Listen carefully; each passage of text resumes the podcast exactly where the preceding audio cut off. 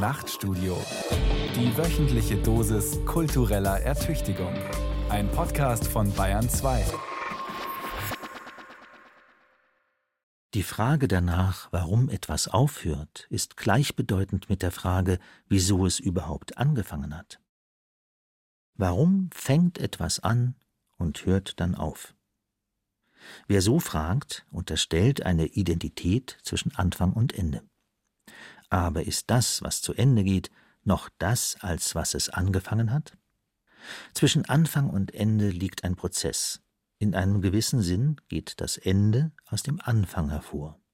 Was aufhört, ist aber nicht mehr das, als welches es angefangen hat. Und doch gehört beides zusammen. Das Ende bleibt auf den Anfang bezogen. Was endet, muss auch angefangen haben.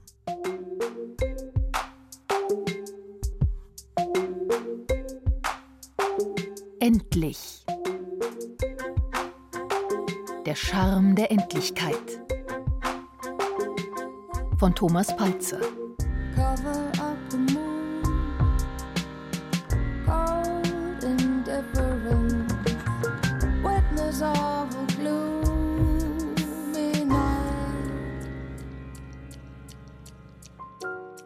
Ich finde, dass ich wie ein Mann von 50 Jahren aussehe. Gewiss.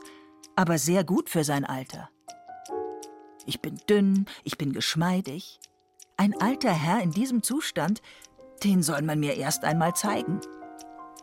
Paul Léotot, französischer Schriftsteller, gestorben 1956.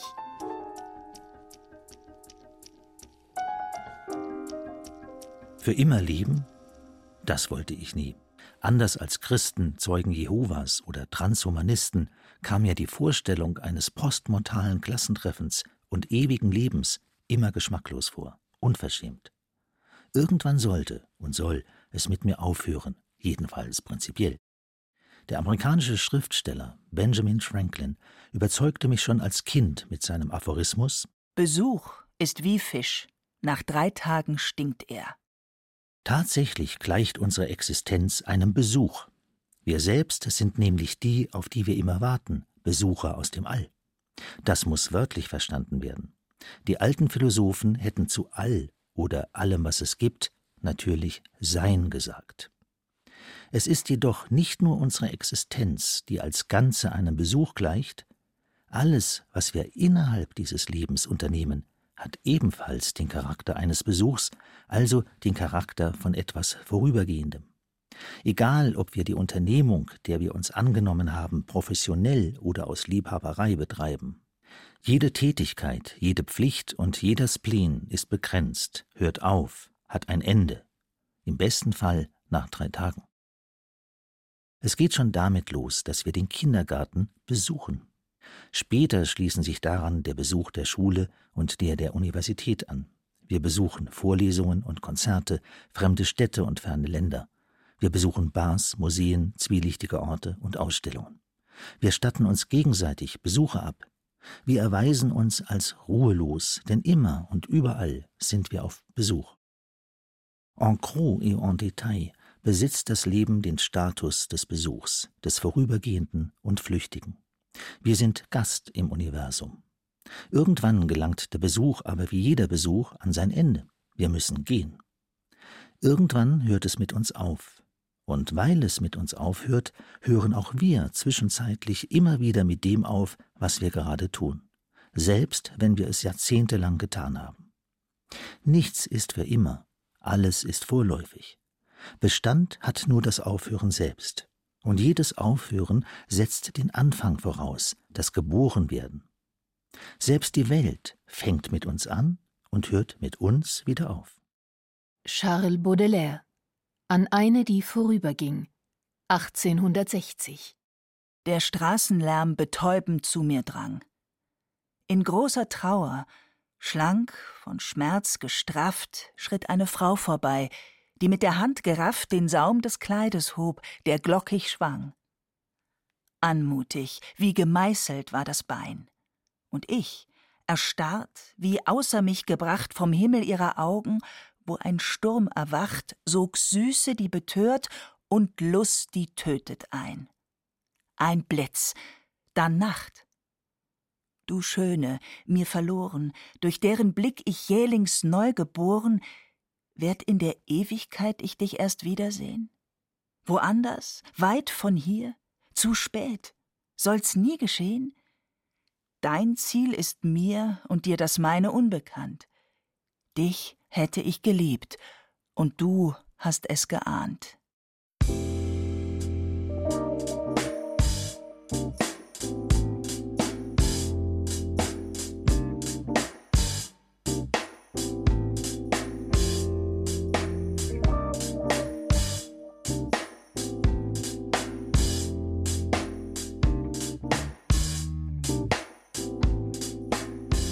Es gibt eine Vokabel, die der Gegenwart einen gewaltigen Schrecken einjagt. Und diese Vokabel lautet Aufhören. Aufhören, das klingt für die meisten von uns wie eine Drohung.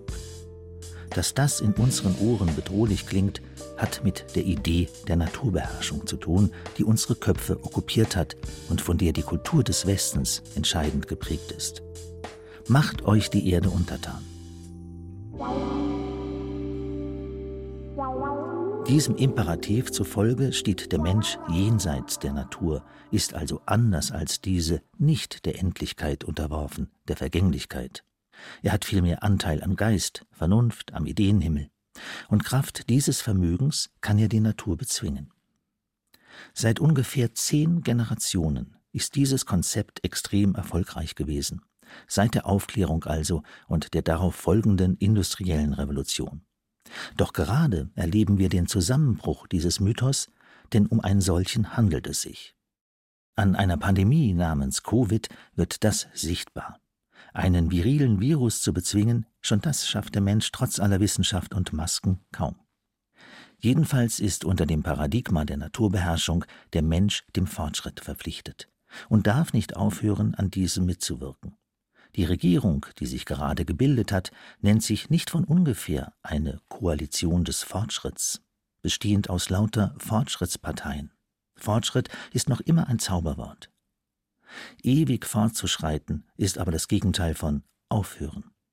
Aufhören ist in unserer Kultur nicht vorgesehen. Fortschritt bezieht sich eigentlich auf Technologie, weniger auf den Menschen, von dem bezweifelt werden darf, ob er Fortschritte macht, körperlich, intellektuell, moralisch. Doch selbst wenn wir Fortschritt rein auf das Technische beziehen, bleibt Technik ein zweischneidiges Schwert. Ein Ding mit zwei Seiten, wie alles andere. Was das Auto an Perspektiven vorne ausgerollt hat, das rollt sich mit den dramatischen Umweltschäden, die von ihm und seiner Produktion verursacht werden, hinten wieder ein. Der Soziologe Harald Welzer hat im Jahr 2021 das Sachbuch Nachruf auf mich selbst veröffentlicht. Er sagt darin, dass unsere Kultur es versäumt habe, eine Kultur des Aufhörens zu entwickeln. Da denkt man gleich an Prominenz. Wer tritt denn von denen, die dazuzählen, schon freiwillig von der Bühne ab? Kaum einer. Zu den geschmacklosesten Exzessen des Medienzeitalters gehört darum der oder diejenige, die das Mikrofon einfach nicht weglegen können und keiner Kamera begegnen, ohne nicht sofort ins Bild zu springen. Ich will hier keine Namen nennen, jeder kennt sie ohnehin. Wer Scheinwerferlicht und Applaus zum Leben braucht wie andere Luft zum Atmen, ist ein Junkie und sollte zur Drogenberatung geschickt werden. Keine Kultur des Aufhörens, kann das sein, wo wir doch alle wissen, dass wir endliche Wesen sind, Wesen mit einem Ende, Wesen, die eines Tages werden aufhören müssen? Die meisten Menschen hören doch nur auf, weil sie gezwungen sind, das zu tun, durch Krankheit oder Tod oder andere Zwischenfälle. Man kann aber auch aufhören, bevor man gezwungen wird. Aufhören aus Einsicht. Aufhören aus Respekt vor sich selbst. Man kann sich zum Beispiel vornehmen, mit einer sprachlichen oder gestischen Marotte Schluss zu machen. Man kann Routinen ablegen, eine Ehe beenden oder an den Schreibtisch, den man 15 Jahre für sich in Anspruch genommen hat, nicht mehr zurückkehren. Man kann aufhören, sein altes Leben in den gewohnten Schablonen weiterzuführen. Und kann ein neues beginnen. Aufhören heißt nicht, mit allem für immer und ewig Schluss zu machen. Aufhören heißt, die Perspektive wechseln. Gewiss, die Welt bleibt die alte, aber wir sehen sie neu, vollkommen neu. Wir betrachten sie unter einem anderen Koordinaten- oder Sortiersystem. Wir erkennen plötzlich, dass Aufhören ja nicht bloß bedeutet, etwas zu beenden. Es bedeutet gleichzeitig aufmerken, aufhören, die Ohren spitzen. Aufhören ist eine Art des Aufwertens. Aufhören ist also ein Wort mit einer interessanten, allerdings unbestätigten Etymologie. Wenn Gefahr droht, hört man auf. Man hält inne und horcht auf. Aufhorchen bedeutet wie aufmerken, die Aufmerksamkeit erhöhen. Man reckt den Hals und hält das Ohr in die Luft. Plötzlich fällt einem etwas unangenehm auf. Plötzlich hört respektive sieht man das eigene Verhalten anders als bislang. Plötzlich tritt einem etwas ins Bewusstsein, das man so schnell nicht mehr vergisst. Plötzlich ist man gezwungen, die alte Welt, aus der man kommt, vor dem Tribunal einer neuen Welt zu verteidigen. Das kann eine bewusstseinserweiternde Erfahrung sein. Aufhören kann bedeuten, dass man einen oder zwei Schritte zurücktritt, um andere Menschen zum Zug kommen zu lassen. Aufhören kann bedeuten, den Rechner herunterzufahren, aber die Kappe vom Füller abzuschrauben. Aufhören kann noch viel mehr bedeuten. Wir müssen das Aufhören einüben und deshalb damit anfangen.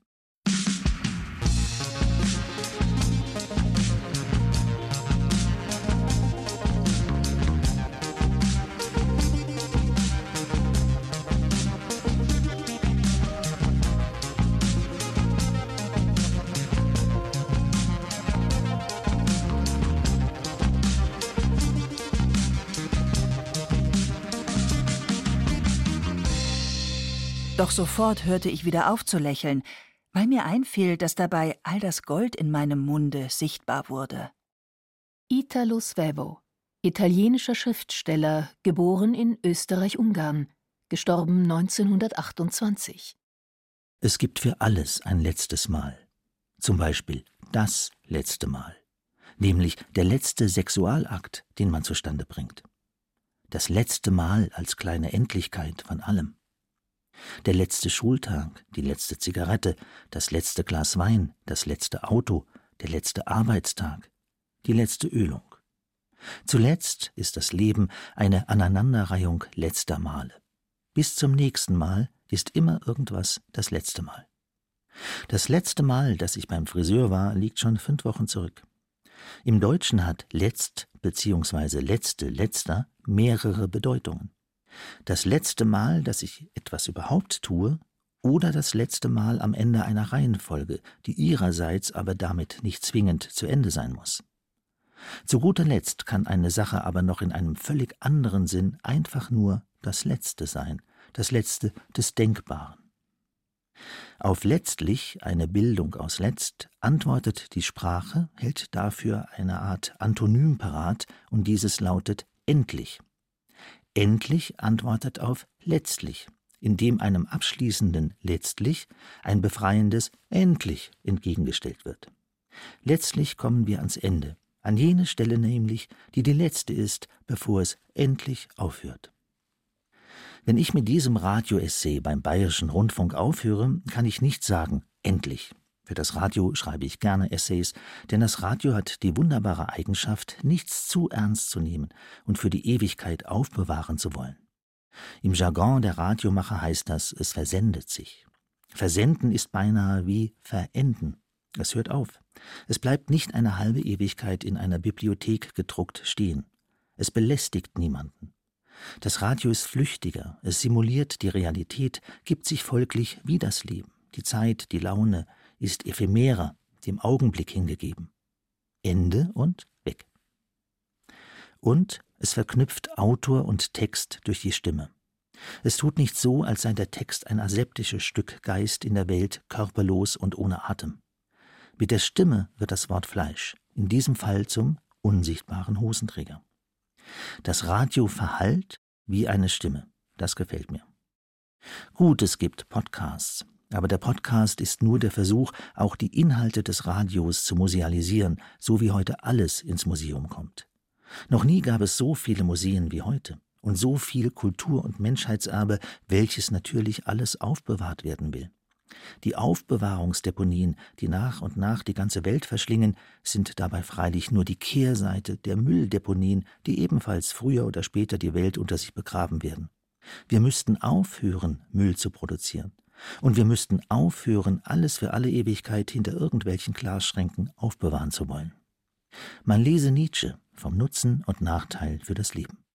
Hier wird es deutlich, wie notwendig der Mensch neben der monumentalischen und antiquarischen Art, die Vergangenheit zu betrachten, oft genug eine dritte Art nötig hat, die kritische, und zwar auch diese wiederum im Dienste des Lebens. Er muss die Kraft haben und von Zeit zu Zeit anwenden, eine Vergangenheit zu zerbrechen und aufzulösen, um leben zu können.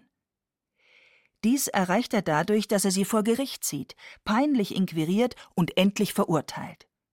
Jede Vergangenheit aber ist wert, verurteilt zu werden, denn so steht es nun einmal mit den menschlichen Dingen. Immer ist in ihnen menschliche Gewalt und Schwäche mächtig gewesen. Im Dienst des Lebens und nicht der Historisierung steht die Geschichte. Und wenn sie fruchtbar bleiben will, und das gilt für alle Geschichten, auch die des Radios. Und das Radio bot mir und etlichen anderen die Möglichkeit, unserer Passion, dem Schreiben, eine wirtschaftliche Grundlage zu geben.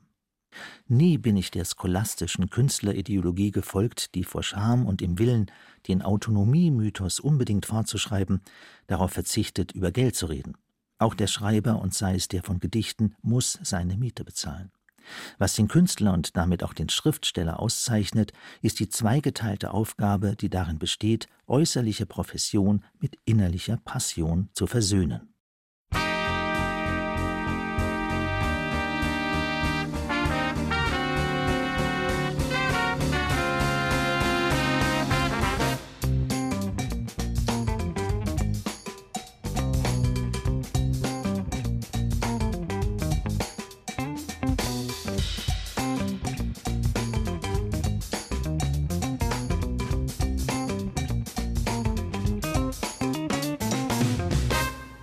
Was immer ein endliches Wesen begreift, ist endlich. Thomas von Aquin um 1250 Unendlichkeit ist nur der logische Schlagschatten der Endlichkeit. Unendlichkeit wurde von den Philosophen und Metaphysikern als Denkraum erschlossen und erprobt, um der Endlichkeit des Menschen und der Erde zu entfliehen, um einen Fluchtort zu haben vor der Beengtheit der Verhältnisse, dem Kleingeistigen, dem Ambitionslosen, und den steigenden Mieten. Unendlichkeit ein Begriff, von dem besonders das Barock geprägt gewesen ist, von seiner Angst vor den beiden Dimensionen des Unendlichen, dem Mikro- und Makrokosmos. Die zeigte sich an der theatralischen Extrovertiertheit der damaligen Zeitgenossen und an den Voluten und Enfiladen in den Innenräumen. Und es passte zur Falte, die gemäß dem französischen Philosophen Gilles Deleuze der Beitrag des Barocks zur Kunst und mit dem Leibnizianismus zur Philosophie ist. Man erinnere sich, zu Beginn des Barocks wird das Fernrohr erfunden. Die mittelalterliche Welt war eine Scheibe und bemaß etwa 20.000 Erdradien, das sind etwa 201 Millionen Kilometer. Als Scheibe war sie groß genug, um nicht als vom Menschen erschaffen empfunden zu werden aber gegenüber den astronomischen Ausmaßen der beginnenden kopernikanischen Welt war sie winzig. Das irdische Leben in der Zeit davor war eingebettet in den Kosmos wie die Banane in ihre Schale. Die kosmische Harmonie und Ordnung wollte der Mensch in sich selbst nachbilden. Er strebte nach Harmonie, Ordnung und Ebenmaß, die Tugenden der klassischen Schönheit. Die Päpste der Renaissance bezeichneten sich als Il Formoso, als Wohlgeformte. Natur und physikalische Welt waren folglich eine von den Göttern gelieferte Betriebsanleitung. Wer sie befolgte, gelangte zur Fülle seiner Möglichkeiten.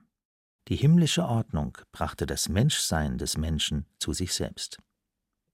Doch mit der Erfindung des Fernrohrs und mithin der Unendlichkeit endete ironischerweise diese Welt. Man geriet von der geschlossenen Welt in ein unendliches Universum. Das Fernrohr raubte der Erde ihre zentrale Stellung. Seitdem rollt der Mensch, um mit Nietzsche zu sprechen, vom Mittelpunkt ins Abseits. Im Jahr 1609 veröffentlichte Johannes Kepler in seiner Astronomia Nova die ersten beiden Gesetze der Planetenbewegung. Ein neues, heliozentrisches Weltbild begann Konturen anzunehmen. Mit der Revolution durch den 1543 gestorbenen Kopernikus war ihm der wissenschaftliche Weg geebnet worden. Isaac Newton brachte das antike Weltbild dann endgültig zum Einsturz. Die ptolemäische Welt hörte auf zu existieren, die kopernikanische Welt erlebte, jetzt mit der Sonne als Zentrum, jeden Morgen ihr Desaster. Statt der Sonne ging nun, entgegen dem Augenschein, die Erde auf. Seitdem geht es hoch und immer höher hinaus, zu den Sternen und weit über diese hinaus. Man zielt ins Grenzenlose, Maßlose, Universelle. Man will das ganze Universum durchschreiten, vom Urknall bis zum prognostizierten Ende, dem Wärmetod. Und man will wissen, was davor war und dahinter sein wird. Universell von daher auch der Anspruch, den die Vernunft erhebt. Ihre Gesetze sollen immer und überall gelten. Die Vernunft geriert sich als Wächter über die Unendlichkeit. Die Geltungskraft der physikalischen Gesetze auf der Erde hat man ins Universum, ins Universelle ausgedehnt. Der Kosmos ist jetzt unendlich homogen, und immer und ewig sind die Naturgesetze jetzt gültig, als hätten sie die ontologischen Attribute des alten abrahamitischen Gottes beerbt und schwebten ewiglich über den Wassern. Nur darauf wartend, dass ein Universum wie das unsere entsteht, um als Gesetz in Kraft zu treten.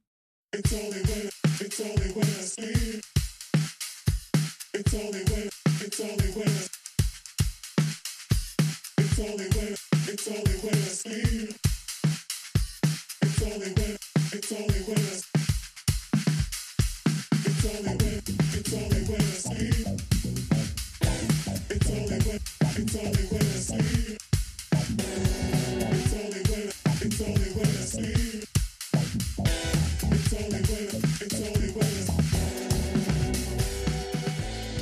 Die Vorstellung von der Welt als endliches, geschlossenes und hierarchisch geordnetes Ganzes, in dem die Hierarchie der Werte die Hierarchie des Seins bestimmte, aufsteigend von der dunklen, schweren und unvollkommenen Erde zur immer höheren Vollkommenheit der Sterne und himmlischen Sphären, wurde jetzt abgelöst von der Vorstellung eines grenzenlosen und sogar unendlichen Universums, das durch die Identität seiner fundamentalen Bestandteile und Gesetze zusammengehalten wird und auf dem alle diese Bestandteile auf derselben Stufe des Seins stehen. Das wiederum impliziert, dass das wissenschaftliche Denken alle Überlegungen aufgibt, die auf Wertvorstellungen wie Vollkommenheit, Harmonie, Bedeutung und Zweck beruhen, und am Ende die völlige Entwertung des Seins, die Scheidung der Welt der Werte von der Welt der Fakten.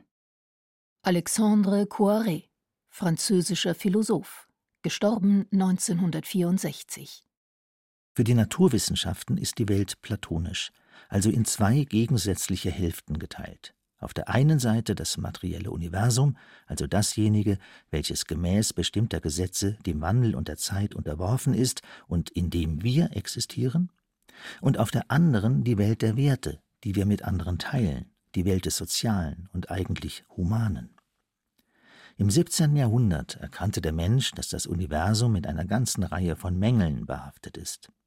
Von einem Kosmos, dem Hierarchie und Heilsplan inhärent sind, war die Menschheit in ein Universum übergetreten, das dem unerbittlichen Regime kontingenter Gesetzmäßigkeiten unterworfen ist. Gesetzmäßigkeiten, von denen vollkommen unklar ist, warum sie so sind, wie sie sind. Könnten sie nicht auch ganz anders oder gar nicht sein?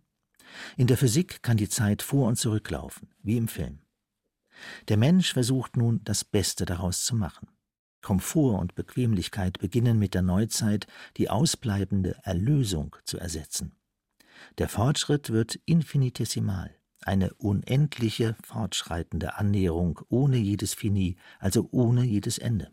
Bis zum nächsten Update. Morgen, übermorgen, überübermorgen, so geht die Zeitrechnung der Science Fiction, die nur vorführt, was künftig möglich ist, damit niemand den Geschmack an der Gegenwart verliert. Science Fiction ist die Schwester des historischen Materialismus, der, wie man weiß, in seiner realen Existenz das Paradies gleichfalls immer am darauffolgenden Tag erwartet hat. Vergeblich, wie man ferner weiß. In einer solchen Lage ist jedenfalls an Aufhören nicht zu denken ausgeschlossen. Wir entwickeln uns, wickeln uns aus, wickeln nach und nach unsere Potenziale aus. Und nie werden wir sie vollends ausgewickelt haben. Das ist die Unterstellung, die mit dem Gedanken des ewigen Fortschritts verbunden ist. Aber ist der Fortschritt uniform? Oder stößt die Welt an verschiedenen Plätzen nur in je verschiedene Quartiere vor? Sind wir mit der elektrischen Zahnbürste in der Hand fortschrittlicher als eine Sioux oder Sioux im Jahr 1740? Und wenn ja, in welcher Hinsicht? Warum kennen die indigenen Völker keine Fortschrittserzählung, wie sie Europa herausgebildet hat? Und ist vielleicht gerade die Fortschrittserzählung dasjenige, was den Europäer von praktisch allen anderen Kulturen dieser Welt unterscheidet? Ist Europa einzigartig deshalb, weil es eine Kultur hervorgebracht, ausgewickelt hat, die die Richtung, die sie eingeschlagen hat, nicht mehr verändern kann und nicht aufführen kann?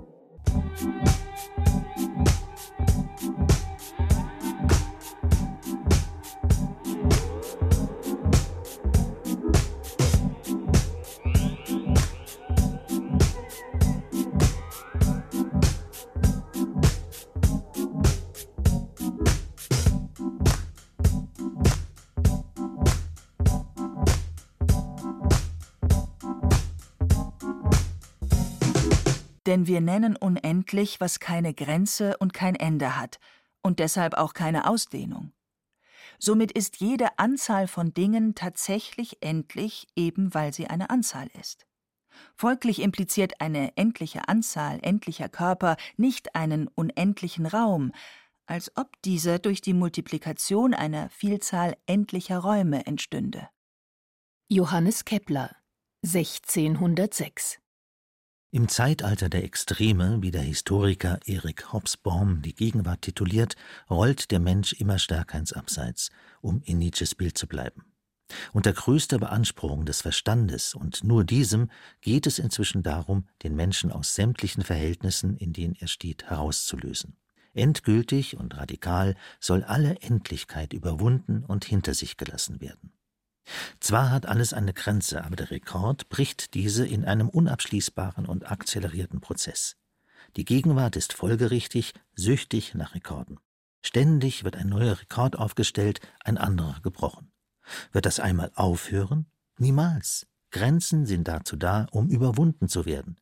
So das Motto eines Kolonialismus nach dem Kolonialismus der globale, allumfassende und alles mit sich reißende Kolonialismus des Machbaren. Der eine springt ohne Fallschirm aus dem All auf die Erde, die anderen steigern ihre Produktion Jahr für Jahr, auch nächstes Jahr. Wo führt das hin? Alles, was existiert, besitzt Grenzen, ist begrenzt im Raum und in der Zeit. Gäbe es keine Grenzen, wäre alles eins, und das eine wäre total. Mit anderen Worten, alles, was es gibt, muss notwendig endlich sein, muss Platz machen für anderes, muss ein Ende haben. Irgendwo und irgendwann hört alles einmal auf. Manches bricht abrupt ab, anderes läppert aus, wieder anderes zieht sich schier endlos in die Länge, bevor es verschwindet. Und endlich gibt es so etwas wie eine Pandemie, die wieder und wiederkehrt und kein Ende zu nehmen scheint, aber das täuscht natürlich. Unser Verhältnis zur Welt ist jetzt maßlos. Genug ist nicht genug. Es ist ohne Proportion und hat das rechte Maß aus dem Auge verloren. Die Welt wird aber im Innersten von Proportionen zusammengehalten, von einer Stimmigkeit, die sämtliche relevanten Größen betrifft, also Stoff und Form, Genesis und Geltung. In diesem Sinn ist die Welt als Ganzes eine Proportion, sozusagen eine Superproportion. Sie steht zu sich selbst in einem integral stimmigen Verhältnis. Erinnern wir uns, es heißt, dass der Schlag eines Schmetterlingsflügels am anderen Ende der Welt ein Orkan auslösen kann. Und was werden wir auslösen, die wir täglich etwas unternehmen, gestalten, verändern, manipulieren, die wir wachsen und wachsen und wachsen? Am Ende dieses Jahrhunderts werden nach Berechnungen eines Microsoft-Labors unter Leitung von Stephen Emmett auf der Erde 28 Milliarden Menschen leben. Leben? Zu leben versuchen. Ende Juli schon war im Jahr 2021 der sogenannte Earth Overshoot Day, der Tag, ab jenem die Menschheit mehr verbraucht als nachwachsen kann. Ende des Jahrhunderts wird dieser Tag weit vor dem ersten Tag des Jahres liegen. Die Erde wird kollabiert sein. Zurück in die Gegenwart. Da hat man sich in seinem Dasein eingerichtet, man weiß, wann die Mülltonnen geleert werden, kennt seinen Parkplatz, die Nachbarn, man weiß, wo der Postbote die Pakete abliegt, kennt seine Arzttermine, die Öffnungszeiten der Lieblingsrestaurants, in welchem Café der Umgebung es Zugang zu WLAN gibt und vieles mehr. Und nun soll man aufhören?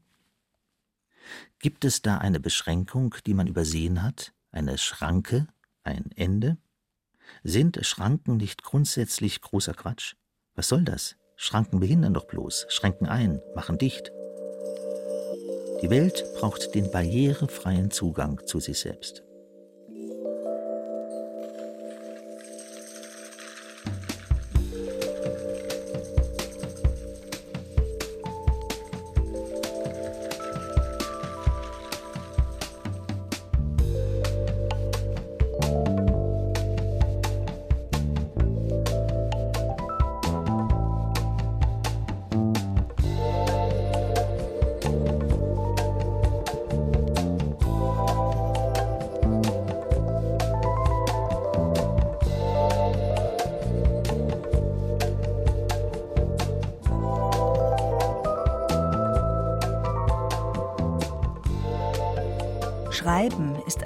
Standardisierte, offene und kreative Praxis, in der ein Autor im Sinne des lateinischen creare etwas Neues produziert.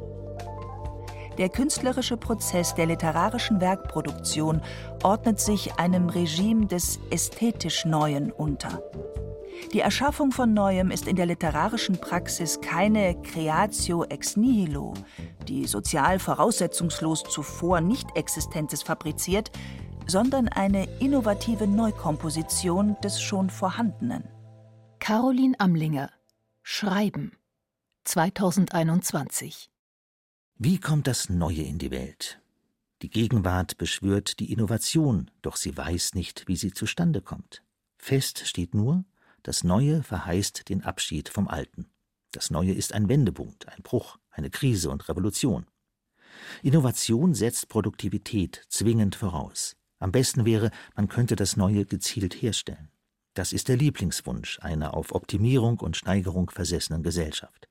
Jeden Tag etwas Neues. Man könnte den Eindruck bekommen, dass es die Technik selbst ist, der es darum geht, die Kategorie des Neuen ständig neu mit Inhalt zu befüllen, was anschaulich wird an all den hübschen neuen Geräten, die täglich neu auf den Markt gebracht werden. Wenn wir an etwas Neues denken, dann denken wir zumeist an eine Neuerung im Bereich der Technik. Andererseits ist das Update als Signum der neuesten Technik gerade die Schwundstufe des Neuen. Es ist nicht neu, sondern nur das Bekannte auf einer evolutionär höheren Stufe. Aber was ist mit dem radikalen Neuen, dem von Grund auf Neuen? Was ist mit der Revolution? Wo ist sie geblieben? Im Lateinischen bedeutet Revolvere zurückrollen, wieder aufrollen, wiederholen. Die Technik scheint das Neue gänzlich absorbiert zu haben, um sich selbst auf den Thron zu setzen und damit herumzuprahlen, immer neu zu sein. Doch ist im Neuen alles Neue immer gleich. Das Neue gleicht einem Sprung ins Unbekannte, auch wenn der Philosoph und Naturwissenschaftler Gottfried Wilhelm Leibniz die Auffassung vertreten hat, dass die Natur keine Sprünge mache. Sie macht Sprünge, zum Beispiel, wenn das Wasser zu Eis gefriert oder ein Mensch, den es eben noch nicht gegeben hat, zur Welt kommt. Oder wenn Elektronen, die den Atomkern umkreisen, ihre Bahnen der Lehre von Niels Bohr zufolge spontan durch nicht kausale Sprünge verlassen. Lässt sich präzise lokalisieren, ab wann etwas neu und wo es noch alt ist? Gibt es einen Punkt, ab dem das Alte ins Neue umschlägt? Das Leben kennt Höhepunkte, Tiefpunkte, Schwachpunkte. Es kennt den Standpunkt, den kritischen Punkt und das Punktum. Man sagt, das ist auf den Punkt gebracht. Oder mach mal einen Punkt. Andere sagen dazu aufhören. Der Punkt schließt etwas ab, einen Satz, einen Prozess, einen Gedanken. Es gibt aber auch Punkte, die sowohl etwas zum Abschluss bringen, als im gleichen Zug auch mit etwas Neuem beginnen. Das ist der Wendepunkt. Er ist ein Scheitelpunkt, eine Peripetie, wenn ein vormals stabiler Zustand umschlägt und instabil wird etwa 1543, als Kopernikus sein Werk De Revolutionibus publizierte, mit dem er dem ptolemäischen Weltbild den Todesstoß versetzte. Das vormals stabile, aber gemaßregelte Leben im feudalen Frankreich schlug am 14. Juli 1789 beim Sturm auf die Bastille in Gewalt und Befreiung um in die Französische Revolution. Nicht die ans Licht gekommenen Wahrheiten fördern Revolutionen, sondern Wahrheiten, die unterdrückt wurden, meinte der römische Rhetor und Philosoph Seneca.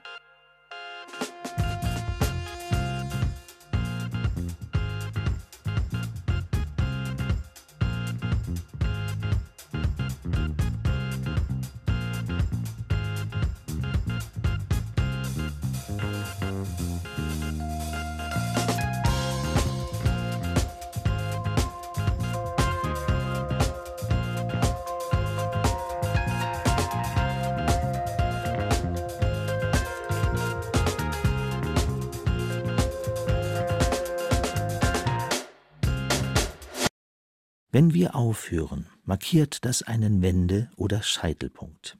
Dieser Tipping Point trennt Vergangenheit von Zukunft. Er zeigt an, wo man gerade steht, zeigt den Standpunkt an, die Gegenwart. Er zeigt an, dass sich der Weg, der aus der Vergangenheit hierher führt, gegenüber dem, der von ihm weg in die Zukunft geht, ändern wird. Entweder guckt man zurück in die Vergangenheit, dann versinkt alles in der Zeit und vergeht. Oder man guckt von der Vergangenheit nach vorne, dann sieht man, wie aus dem Vergangenen Neues geboren wird, wie es sich bis heute entwickelt hat und ein kommendes Morgen überwölbt und doch noch weiter entwickelt. Der Scheitelpunkt zeigt eine Wendung an. Die Not wendet sich zur Notwendigkeit. Die Richtung wendet sich in eine andere Richtung. Die Geschichte nimmt einen anderen Lauf. Manchmal wendet sich eine Geschichte oder ein Schicksal zum Guten, manchmal zum Schlechten. Das zeigt sich erst hinterher. Einfach so dahinleben, das können wir nicht oder nur schlecht. Vielmehr sind wir aufgerufen, das Leben zu führen. Aber was heißt das im Hinblick auf die Endlichkeit des Lebens? Weitermachen, bis der letzte Funke in uns ausgeglüht ist? Oder heißt das aufzuhören, wenn die Zeit dafür gekommen ist? Aber wann ist die richtige Zeit? Lassen wir die Zügel fahren oder führen wir unser Leben bis zum definitiven Ende, bis kein Funke mehr aus uns herauszuschlagen ist? Unsere Lebensführung sagt etwas über unseren Lebenswandel aus, ob wir zielstrebig sind oder nachlässig, zerstreut oder ehrgeizig. Ein erfülltes Leben ist ein Leben in Fülle, was aber nichts mit einem vollen Kleider- oder Kühlschrank zu tun hat. Im Gegenteil, im spirituellen Sinn ist ein armseliges Leben ein in Armut seliges Leben. Wer prasst, dessen Leben hat nach Ansicht der Religion einen Wendepunkt nötig. Wenn das Leben das Siegel gut verdient, befindet man sich auf dem richtigen Weg. Der richtige Weg ist entscheidend, die Methode, die man gewählt hat. Die Methode ist das, dem man nachgeht. Gleichzeitig aber ist der richtige Weg niemals nur das korrekte Befolgen einer Methode. Um auf dem richtigen Weg zu sein, braucht es eine Ethik. Alle Wege führen nach Rom, aber nur die Ethik ist in der Lage, den richtigen unter all den möglichen Wegen anzuzeigen. Davor hat man sich womöglich auf dem Holzweg befunden. Nur die ethische Einstellung zeigt, ob der Weg, den man eingeschlagen hat, der richtige ist, der rechte. Wenn es in unserer Biografie einen Wendepunkt gibt, eine Grises, ändert sich meist auch die Einstellung, die wir dem Leben gegenüber einnehmen. Dann hört etwas auf und etwas anderes fängt an. Jeder Wendepunkt ist eine Chance, denn wenn das Leben sich in der Routine verliert, im längst Bekannten, dann hat man die Orientierung verloren. Ein Wendepunkt verändert die Perspektive, die Einstellung. Plötzlich sieht man alles mit anderen Augen. Plötzlich erscheint alles wie neu. Plötzlich bekommt man die Gelegenheit, wieder zu erkennen, wo man sich befindet und wo der eigene Standpunkt ist. Das Ziel steht wieder klar vor Augen, das Telos. Man kann sein Leben wieder führen, statt von ihm nur wie ein Ochse im Kreis herumgeführt zu werden. Das Aufhören ist mit einem solchen Wendepunkt unauflöslich verbunden. Aufhören ist intrinsisch der Beginn eines Wendemanövers. In seinem epochalen Werk Der Untergang des Abendlandes weist Oswald Spengler auf die Spaltung von Genesis und Geltung hin, von Geist und Materie und schreibt Als Jesus vor Pilatus geführt wurde, da traten sich die Welt der Tatsachen und der Wahrheiten unvermittelt und unversöhnlich gegenüber, in so erschreckender Deutlichkeit und Wucht der Symbolik wie in keiner zweiten Szene der gesamten Weltgeschichte. Wir leben in einer platonischen Welt, auf der einen Seite das materielle Universum, auf der anderen die Welt der Werte, der Normativität, die Welt der geteilten Werte, die soziale Welt.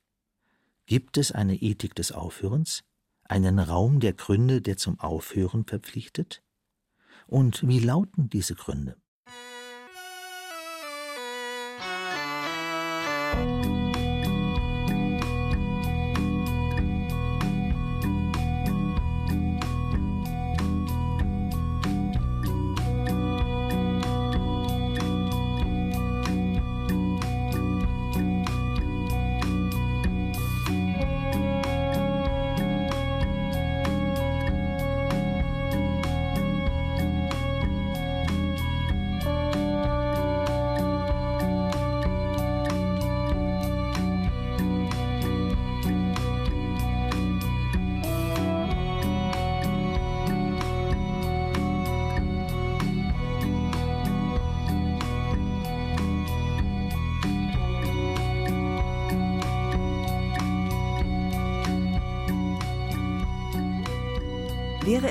Möglich, unser Leben mit Hilfe eines Unsterblichkeitselixiers bis in alle Ewigkeit fortzusetzen, würde all das, was für uns einen Wert hat, Liebe, Abenteuer, der Reiz des Unbekannten, Mut, Güte und Mitgefühl, unweigerlich daraus verschwinden. Roger Scruton, britischer Philosoph, gestorben 2020. Dass der säkulare Westen keine Kultur des Aufhörens kennt, hat natürlich seinerseits Gründe, und die liegen in einer fehlerhaften Abbildungspraxis, die längst zu einer universellen Routine geworden ist, die industrielle massenweise Herstellung. Dazu zählt auch das Wissen, das ebenfalls im großen Stil hergestellt, nämlich produziert wird, wie in Klarsichtfolie verpackte Hühnerschenkel in den modernen Universitäten, die zusammengenommen die globale Wissensindustrie bilden. Ich bin kein Impfgegner, kein Gegner der Wissenschaften, das wäre ein großes Missverständnis. Nur skeptisch gegenüber der Form, die das Wissen generell angenommen hat, skeptisch gegenüber der Einförmigkeit des Wissens, das heute hergestellt wird. Es geht um die Praxis, die Phänomene des Lebens sämtlich auf die Mathematik abzubilden. Das homogenisiert die Phänomene, denn am Ende ist jetzt alles, was es gibt, irgendwie groß, hoch, schwer, lang oder kurz und in verschiedenen Abstufungen dicht. Natürlich sind durch dieses Prozedere die Lebensphänomene nicht auf der Mathematik abgebildet, sondern vielmehr die Mathematik auf den Phänomenen. Schon der Grundgedanke, dass sich nämlich irgendetwas in der Welt auf irgendetwas anderem abbilden ließe, ist fragwürdig. Aber Repräsentation zählt nun mal zu den Zauberworten der Gegenwart, deren Gläubige etwa allen Ernstes glauben, die Welt sei im Gehirn repräsentiert. Ist die Welt im Gehirn oder das Gehirn in der Welt? Wie dem auch sei, jede Gegenwart hat ihr eigenes Zauberwort. Es gibt alles nur einmal, sagt Truman Capote. Die Mathematik kennt keine Einzigartigkeit. Wenn alles irgendwie groß, hoch, schwer, lang oder kurz ist, glaubt der Mensch, das seien die richtigen Kategorien, an denen das eigene Dasein auszurichten, an denen es zu bewerten wäre. Man bedenke, Kategorien sind Urteile, sind Möglichkeiten, Gegenstände auszusagen. Kategorien sind als Urteil fundamental. Genießbar, nicht genießbar ist eines der ersten Urteile, die auf dieser Erde von Lebewesen gefällt werden. Ein anderes Urteil lautet, nicht weniger ist mehr, sondern nur mehr ist mehr. Man kann dieses Urteil mathematisch ausdrücken. Neun ist größer als acht. Diese Sicht, dass quantitative Kategorien die richtigen sind, wird geteilt auch von der Ökonomie, deren Maß ja gerade das Maßlose ist, also die Quantität schlechthin. Das geht dann so. Mehr ist besser als weniger, lang ist besser als kurz, höher ist besser als niedriger. Es sind die Parameter des unendlichen Wachstums. So kommt der Mensch jedenfalls zu der Ansicht, dass ein längeres Leben besser als ein kürzeres sei, mit der Folge, dass das Ende in Misskredit gerät. Niemand will mehr mit dem Ende konfrontiert werden, nicht nur mit seinem, sondern mit überhaupt keinem Ende. Niemand will aufhören, niemand will zur Besinnung kommen, alles soll immer weitergehen. Das Leben wird zu einer Art Binge-Living. Es sind erst wenige, die verstehen, dass dieses Motto keine Verheißung ist, sondern ein Verhängnis. Im Moment sind die Verständigen in der Hauptsache diejenigen, die von ihrem eigenen Ende profitieren, die Schwerkranken und Todgeweihten. Und in den Krankenhäusern wächst die Zahl derer, denen aufgrund des medizinischen Fortschritts das Ende genommen wird und denen der Wert des Endlichen und Endes dämmert. Not adding years to life, add life to years. Wer verendet, dessen Leben läppert grausam aus. Am Ende hat er alles, was Leben erst zu einem Leben macht, verloren. Es geht jedoch darum, dem Leben den Geschmack zu erhalten und aufzuhören, wenn es Zeit ist. Zeit ist, wenn keine Qualität mehr vorhanden ist, nur noch Quantität, nur noch der jämmerliche Rest, nur noch ein Haufen Atome.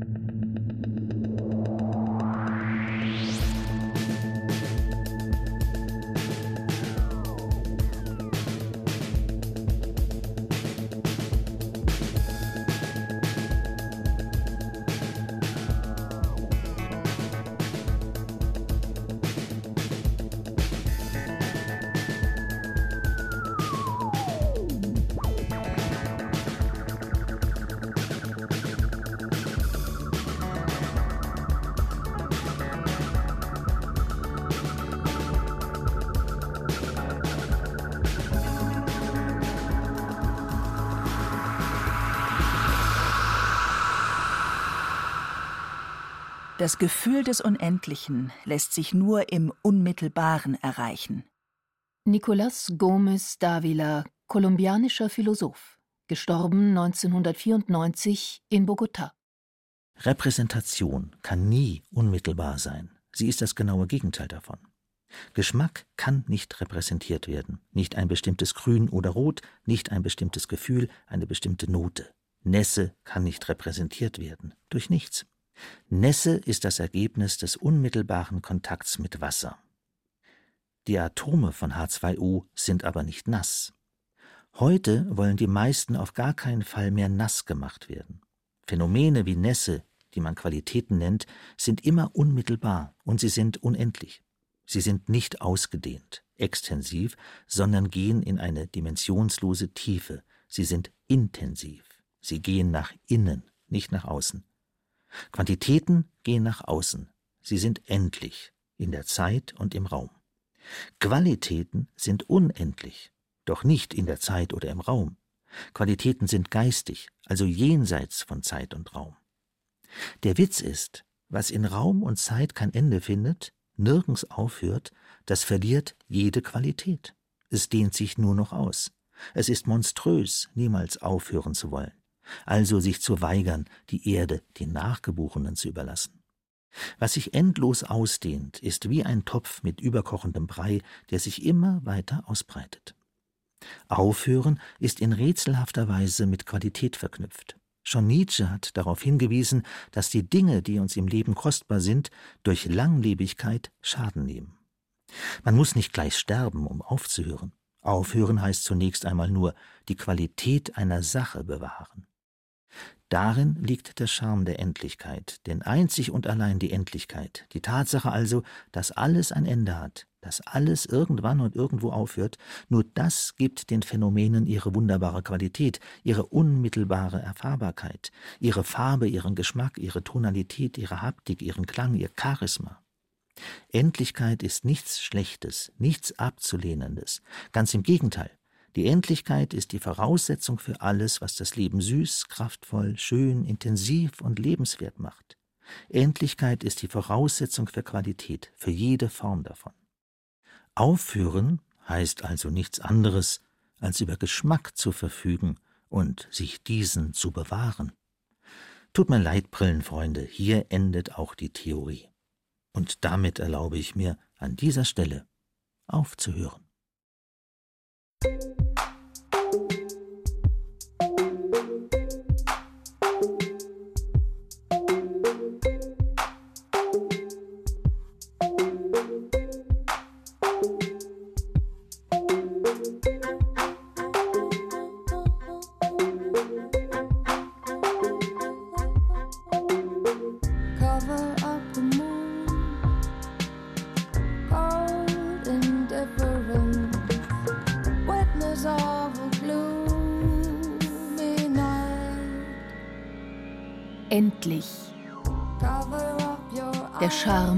Endlichkeit.